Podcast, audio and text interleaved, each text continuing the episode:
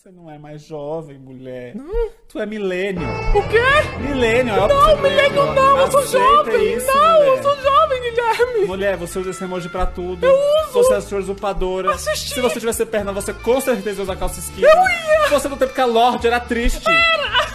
não, eu sou jovem, isso não quer dizer nada. Você sabe o que é cringe? Esse áudio é da página After Hype que se popularizou e deu no que falar nas redes sociais. Especificamente no Twitter, há cerca de uma semana, uma nova crise existencial dominou a rede daqueles que já passaram dos 25. Então, eu sou cringe? Ou principalmente, o que é cringe? Então, esse termo tem origem em um verbo em inglês e ganhou um submundo da internet onde virou gíria. No Brasil, virou um adjetivo que, entre outras coisas, define muito do que a geração Z, a pessoa que nasceu entre 1995 e 2010, acha dos milênios, aquele que nasceu entre 1980 e 1994. Afinal, qual geração você se intitula? Geração Z ou milênios? Bem, então, até ano passado eu achava que eu era da geração Y e que os millennials eram as pessoas que nasceram depois da virada do milênio, né, de 2001 pra frente. Mas aí, alguns meses, eu, numa conversa em casa, eu acho que com minha irmã, aí eu comentei sobre isso, né, ah, porque os millennials, ela disse, Gi, nós somos millennials. E aí eu fiquei nessa dúvida, pesquisei na internet e vi que de fato geração Y e millennials são sinônimos, é a mesma geração. Esse relato é da jornalista de 30 anos de Ismael. Te conta o que mais marcou na geração dela e o que ela acha dessa onda de ser cringe ou não. Acho que o que me marcou mais da, da geração dos millennials foi de fato ter crescido junto com a democratização da internet, junto com esse crescimento todo da tecnologia e de como isso atua nas nossas vidas, né? A gente consegue ser 100% conectada, mas acho que muita gente também consegue ser 100% desconectada porque já viveu essa outra opção, né? E Acho que a minha geração ela consegue equilibrar bem o analógico ao digital e ao mesmo tempo é uma geração que absorve muito conteúdo às vezes negativo das redes sociais e consegue perceber quando aquilo lá é um peso, por exemplo, sabe? Se afastar mais disso. Então, eu acho engraçado sobre essa onda de ser cringe ou não ser cringe. Cringe era uma palavra que eu já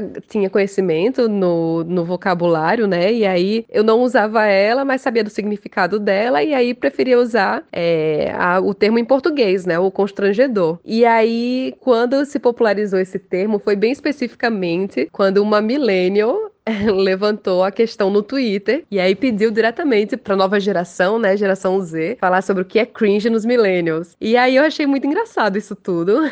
e não tem como não lembrar de Belchior, né? Ainda somos os mesmos e vivemos como os nossos pais. Já a Melissa Lira é estudante, tem 12 anos e conta são as características da geração dela. As características da minha geração são basicamente fazer memes para nenhum adulto entender, porque a gente se sente superior aos adultos. Eu acho engraçado quando os adultos falam gírias, tipo de 2019, que ninguém mais usa, e eles tentam parecer legais, é muito engraçado. E também usar, tipo, roupas da época deles e falar coisas da época deles, que é engraçado também. Cringe, pra mim, é algo que já saiu de moda, que ninguém mais usa, e os adultos ainda usam. É muito engraçado ver, tipo, quando os adultos estão falando top, por exemplo, que é algo de 2019 que todo mundo já deixou pra trás, eles falam top pra parecer mais jovens. É engraçado.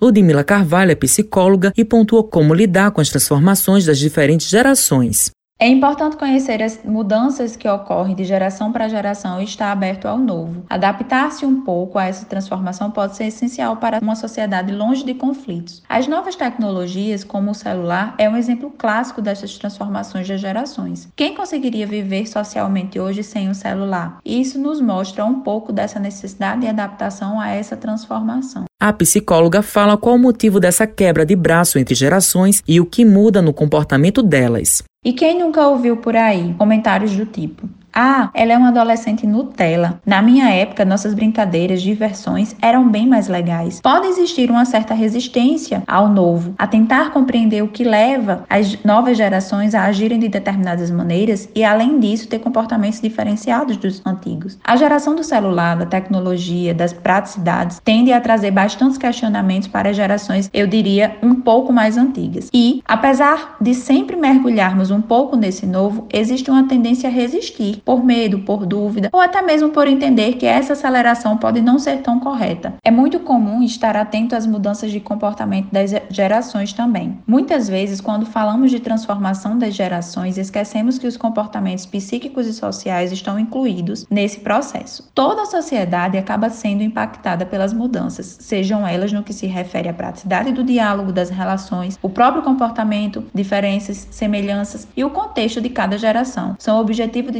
diversas análises psicológicas, sociológicas, culturais e comerciais também. E isso é muito importante. Essas mudanças são transformacionais para as gerações e para toda a sociedade em geral com os trabalhos técnicos de Thalita França, produção de Lucas Duarte, gerente de jornalismo Marcos Tomás, Matheus Silomar para a Rádio Tabajaro, emissora da EPC, empresa praibana de comunicação. Ainda somos os mesmos e vivemos. Ainda somos os mesmos e vivemos como os nossos pais.